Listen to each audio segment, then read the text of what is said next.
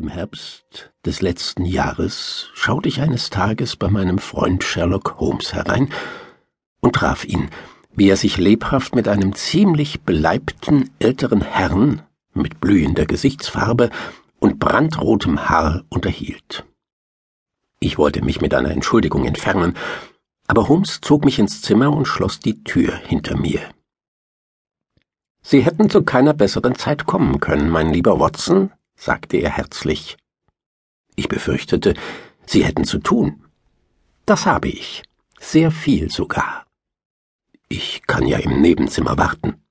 Keinesfalls.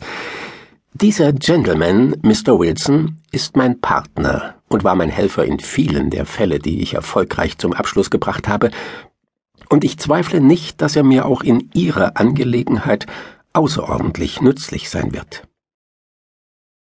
Der stämmige Herr erhob sich halb aus dem Sessel, senkte grüßend den Kopf und warf mir einen schnellen, fragenden Blick aus seinen kleinen, mit Fett fast versunkenen Augen zu. Setzen Sie sich aufs Sofa, sagte Holmes, ließ sich wieder in seinen Lehnstuhl zurücksinken und legte, wie es seine Gewohnheit in kritischen Augenblicken war, die Fingerspitzen gegeneinander.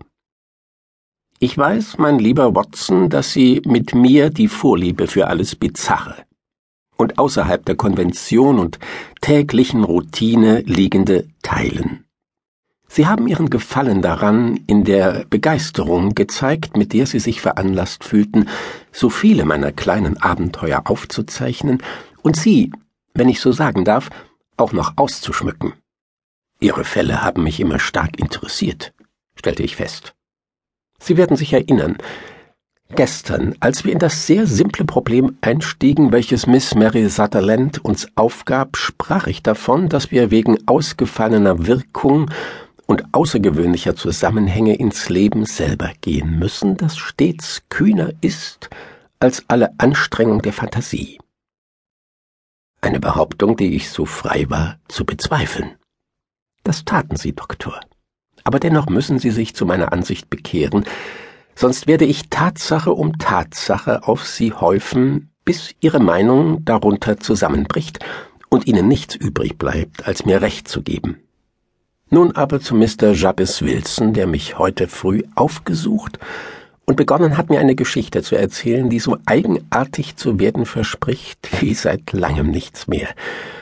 Ich habe mitunter bereits angemerkt, dass die befremdlichsten, wirklich einmaligen Dinge oft nicht mit den größeren, sondern mit den kleineren Verbrechen zusammenhängen, bei denen manchmal sogar Platz für Zweifel bleibt, ob überhaupt ein Verbrechen begangen wurde.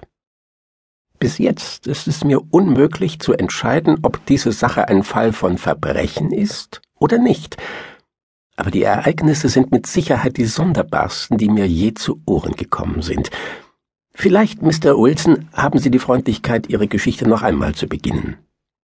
Ich bitte Sie darum nicht nur, weil mein Freund Dr. Watson den Anfang nicht gehört hat, sondern auch, weil die Eigenart der Geschichte mich begierig macht, jede mögliche Einzelheit aus Ihrem Munde zu erfahren. In der Regel kann ich mich, wenn ich den Lauf der Ereignisse in Andeutungen kenne, leicht orientieren, da mir tausende ähnliche Begebenheiten einfallen, Jetzt jedoch muss ich zugeben, dass die Fakten nach meiner Überzeugung einmalig sind.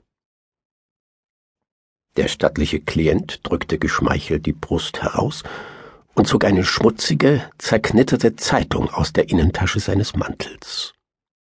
Als er mit vorgerecktem Kopf auf den Inseratenteil der über die Knie gebreiteten Zeitung niederblickte, sah ich mir den Mann genau an und bemühte mich, nach Art meines Freundes die Besonderheiten zu erkennen, die sein Äußeres anbot. Die Musterung brachte mir nicht viel ein. Unser Besucher sah wie ein durchschnittlicher englischer Handelsmann aus, feist, wichtigtuerisch, bedächtig.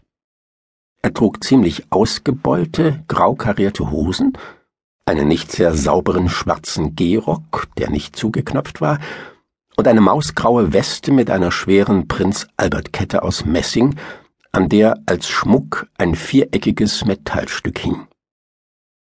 Ein abgegriffener Zylinder und ein verschossener brauner Mantel mit zerknittertem Samtkragen lagen neben ihm auf dem Stuhl. Alles in allem gab es nichts Bemerkenswertes an dem Mann, außer seinem brandroten Schopf und der Miene äußersten Verdrusses und Missbehagens. Sherlock Holmes erkannte mit schnellem Auge mein Unterfangen und lächelnd schüttelte er den Kopf, als er meine fragenden Blicke auffing.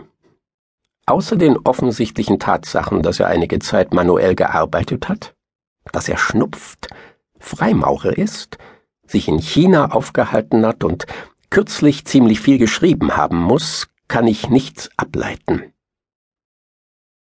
Mr. Jabez Wilson fuhr aus dem Sessel, der Zeigefinger blieb auf der Zeitung, aber die Augen blickten nun auf meinen Gefährten. Wie in Gottes Namen können Sie das alles wissen, Mr. Holmes? fragte er. Woher wissen Sie zum Beispiel, dass ich manuell gearbeitet habe? Das ist so wahr wie's Evangelium.